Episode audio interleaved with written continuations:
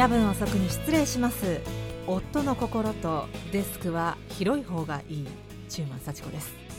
4月2日金曜日いかがお過ごしでしょうか？なんかもうちょっと情報が多いですけどオープニングまず奥田民生さんのマシュマロを挟みました。まさに本文と関係ないって感じなんですけど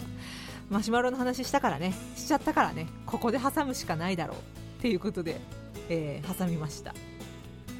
4月に入りましたね。皆さんエイプリルフールは楽しみましたか？4月1日。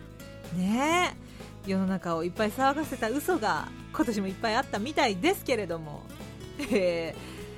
ー、自動車大手フォルクスワーゲンの3月31日のね嘘。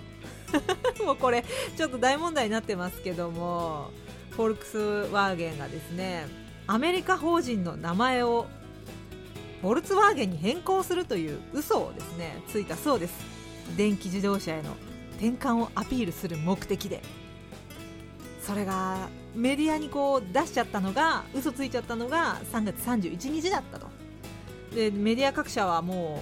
う本当なのかと思って確認したらそれは本当ですって言われたから一斉に報じたにもかかわらず、えー、マーケティングチームが考案したジョークだったと。その後に認めてしまったと。いうことでエイプリルフールの嘘がねもうこれでだから報道各社が怒っているというニュースが出てましたね。うん3月31日か。それがいけなかったのかな？わかんないけど。まああの今こういう時代ですからツイッターとかでねいろいろとその企業側もやっぱり自分ところの PR というか話題になった方がいいですからっていうそういう時代なんでね。いたずらみたいなちょっとみんなで楽しもうぜみたいなことやりますけども。それがねこんなメディアさんメディアさんを怒らせることになるとはって感じでしょうけど嘘っていうのは良くないですね。私はね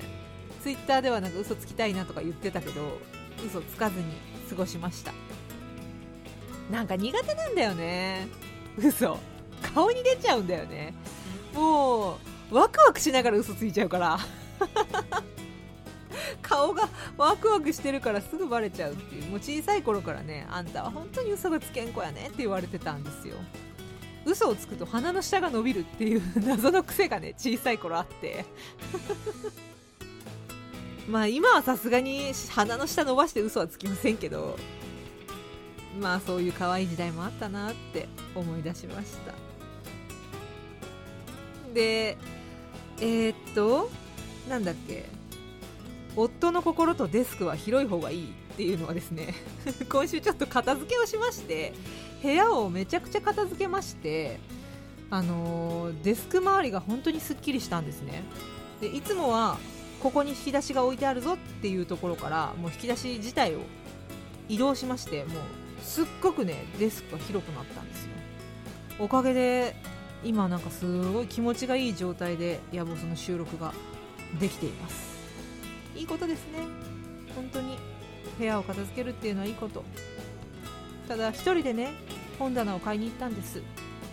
本棚がそもそもあるんですけどその本棚がその横側からこう本が漏れ落ちてしまうタイプの棚なのでちょっとそこの仕切りができるようなボックスみたいなものを買おうかなと。そのボックスの中に本を入れていく感じにしようかなと思ってそのボックス買いに行ったんですよ。じゃちょうど良さそうな組み立て式のなんか棚みたいなのがあったんであこれをじゃあ棚に置く感じですればいいかと思って買ってきたんですけど結果サイズが合わなくて予定通りにいかないっていう。私は1人で寸法も測れないのかい？みたいな、えー、そういうちょっと事件がありました。まあ、うまいこと結果使えて結果オーラになってるけど私が最初に思い描いた絵ではないっていうそういう状況ですね。結局ねこういう棚とかそういうのの寸法を測るときって棚の外側の長さを測るのか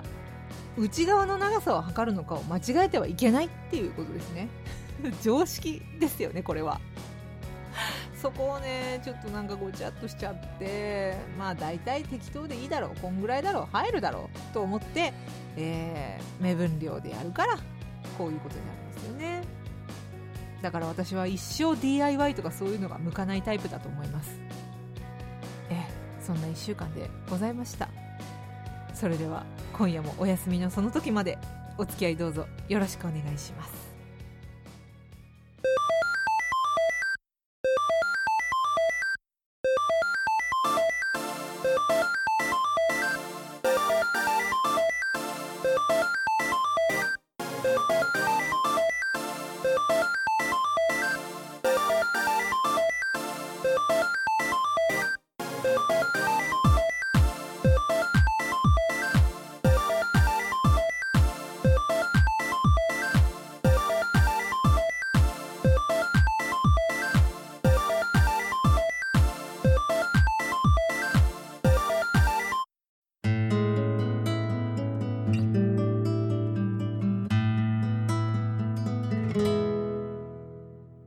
まあ、4月に入りましてラジオとかね、まあ、テレビもでしょうけど番組改編っていうのがいろいろ行われて結構ざわざわしたよっていう1週間の方も多かったんじゃないかなって思うんですよ。特にあのー、ラジオっていうのは本当に長い年月同じ番組がね続いていたりするので非常にテレビよりもスパンが長かったりするじゃないですか。そうなってくるともう本当に生活に馴染んでいたあの番組が変わってしまうのかっていうなんかそういうちょっと出会いと別れの1週間だったのかなって想像してるんですけどいかがでしょうか？もう心は落ち着いてきましたか？今までとっても大好きだった番組が終わってしまうっていうのはすごい悲しいことですけど新しい番組が始まるっていうのもねまたフレッシュな気持ちで新しい年度が迎えられるっていう意味ではねすごくそれはそれでいいことなんじゃないかなって思うんですけど。ちょっとあの BGM に関してねこれはもう垂れ込みですね。とんこつラーメン1号さんからメッセージ頂いてまして。えー、私の古巣 FM 山口。でちょっとねあの BGM が面白かったよっていうことでメッセージ頂いておりました。何のことやらと思う方はですねぜひラジコのタイムフリーもしくはエリアフリーでですねピュアモーニングっていう FM 山口の朝の番組聞いてみていただいて 私もこの垂れ込みを見てですねすぐ聞いてめちゃくちゃ笑いました。こんなこともあるよね。そりゃそうだよ。そんなこともあるよ。FM 山口ピュアモーニング聞いてみてください。すっごいね面白いし嬉しいよね。こういうのって嬉しいことだなと思って。とんこつラーメンいちごさんありがとうございますタレコミで今回のテーマなんですけどモーニングルーティーン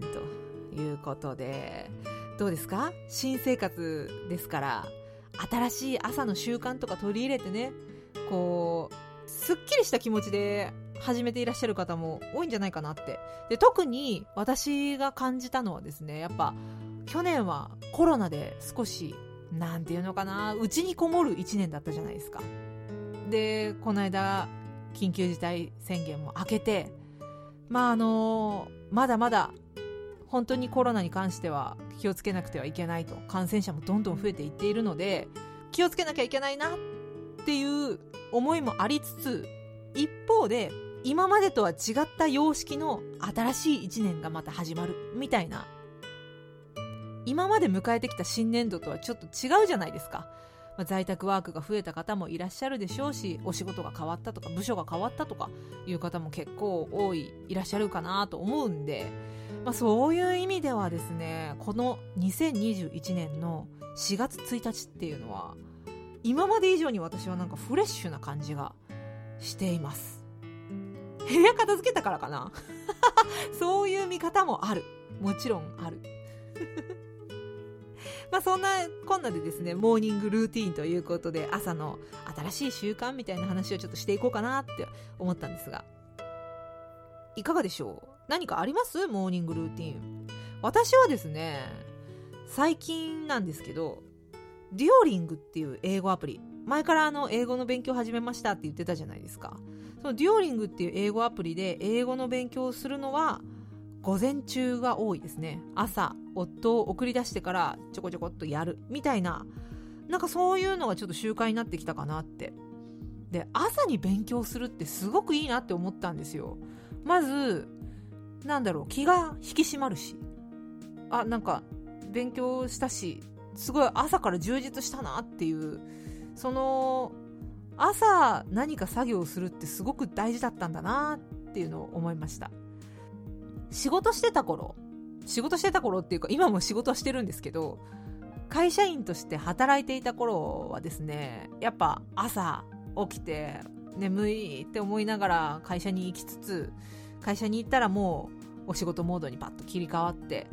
仕事をするっていう感じだったんですよ。やっぱその仕事モードに切り替わる瞬間っていうのがあったんですよね。ただ会社という枠組みから出ましてフリーランスになって時間に余裕はできたんです。確かに時間はとっても自由になったんだけれども一方でメリハリがなくなったというかダラダラっとなんか朝の時間を過ごしてしまう。ダラダラっと夕方まで夜遅くまで仕事をしてしまう。でなんとなく仕事終わって今日も疲れた寝るかみたいなそういうサイクルになっていたのがこのデュオリングっていう英語アプリで英語の勉強を始めてからパツンとなんか朝一発目気合が入るようになったと。でそういう風に気合が一発入るとなんかあじゃあちょっと英語の勉強もしたしそろそろ皿でも洗いますかみたいな感じで皿洗いが ちゃんと行われるようになり。でさらにお掃除ちょっと皿も洗って気分いいし空気入れ替えしながら床でも拭くかみたいな。なんかそういうのが午前中の過ごし方になりました。だから全てはねこの英語アプリデュオリングから始まってるんだなって思ったらいい習慣だなと思ったんですよ。なんで朝活ですね。最近はほらそれこそ在宅ワークでちょっとなんか仕事とその家での時間の切り替えがあって思ってる方はですね一回こういうなんかそういうのをパツンと挟むとすごく切り替えができていいかもしれない。まあそういう話はね昨年散々やったと思います。そしてもう習慣化してるよと。今更かよチューマンさんと思ってらっしゃるかと思うんですが。まあそんな感じで私は英語アプリに最近救われたなと。そのおかげでなんかね部屋を片付けようって気持ちになって棚を買ってくるっていう。そして100均に行って